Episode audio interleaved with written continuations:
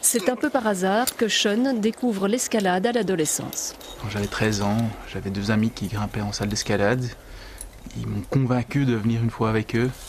Puis doucement, euh, j'ai commencé à grimper à l'extérieur, d'abord sur les falaises en Belgique, puis des falaises un peu partout en Europe, et puis des parois de plus en plus grandes partout dans le monde. Je vois qu'en face, il commence à neiger. Les montagnes sont dans les nuages. Sa spécialité, avec ses coéquipiers, des ouvertures en big wall, de grandes parois où il n'y a jamais eu personne. Olivier est occupé à évoluer dans cette cheminée. Moi, ce que je fais, c'est plus euh, de l'aventure. Je vais dans des endroits euh, loin, isolés, sauvages, euh, où la météo est difficile, passer beaucoup de jours avec peu de nourriture, continuer même quand t'as mal, donc pousser ses limites quoi. Des frigorifiés, Ma première expédition, c'était en Patagonie en 2005, une grande phase de 1200 mètres, où on a passé euh, 11 jours euh, en paroi, donc sans toucher le sol. Pendant la journée, tu grimpes, tu essayes de monter le, le plus haut possible. Souvent, on est à deux, au- à quatre, euh, parfois tout seul, mais tu grimpes une longueur de corde, et puis le deuxième remonte, et puis tu dois hisser euh, le sac avec tout ton matériel, la nourriture. Et puis quand la nuit arrive, ou si la météo se dégrade, là tu montes un camp suspendu, donc tu te mets dans la tente, et tu es dans ton petit cocon, là, et tu dois cuisiner, euh, faire de l'eau, donc euh, fondre de la neige ou de la glace. Et puis le lendemain, si la météo est bonne, bah, tu continues, tu essaies de monter plus haut, et tu refais la même chose jusqu'à ce que tu arrives en haut. Il y a des autres ascensions où on fait sans dormir, t'as pas de tente, t'as pas ton équipement pour cuisiner, donc t'es plus léger, donc tu peux avancer un peu plus vite parce que tu dois pas hisser un gros sac avec tout le matériel. Mais après, t'es beaucoup plus exposé parce que si la mauvaise météo arrive, t'as pas ton cocon pour te protéger contre les éléments.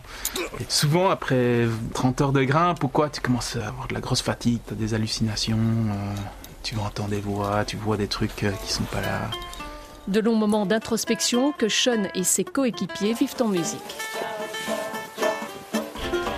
C'est extrêmement important pour nous qu'on ne fasse pas ça pour les sponsors ou pour la reconnaissance, que la motivation vient de nous.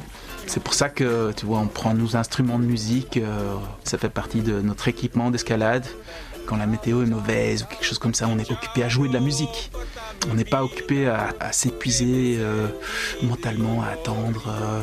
Et si vous vous demandez comment les grimpeurs vont aux toilettes quand ils passent plusieurs jours sur une falaise, Quand tu es en pleine paroi, tu dois faire le numéro 2 dans un, un sac.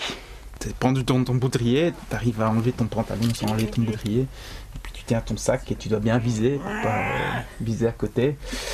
Et puis euh, tu, tu refermes le sac et tu as un petit conteneur et tu remontes tout ça avec toi. Et puis euh, quand tu arrives nouveau en bas en ville, tu le jettes à la poubelle ou quoi.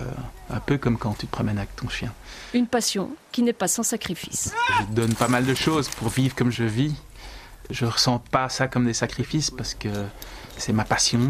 J'ai une vie assez simple, euh, j'ai peu de confort. euh, La majorité euh, des nuits, je dors dans une tente ou dans ma voiture. C'est pas la vie avec le gros confort, mais je vis de ma passion et c'est un privilège énorme. Ouais, moi, je me vois vivre comme ça toute ma vie. J'adore ce que je fais.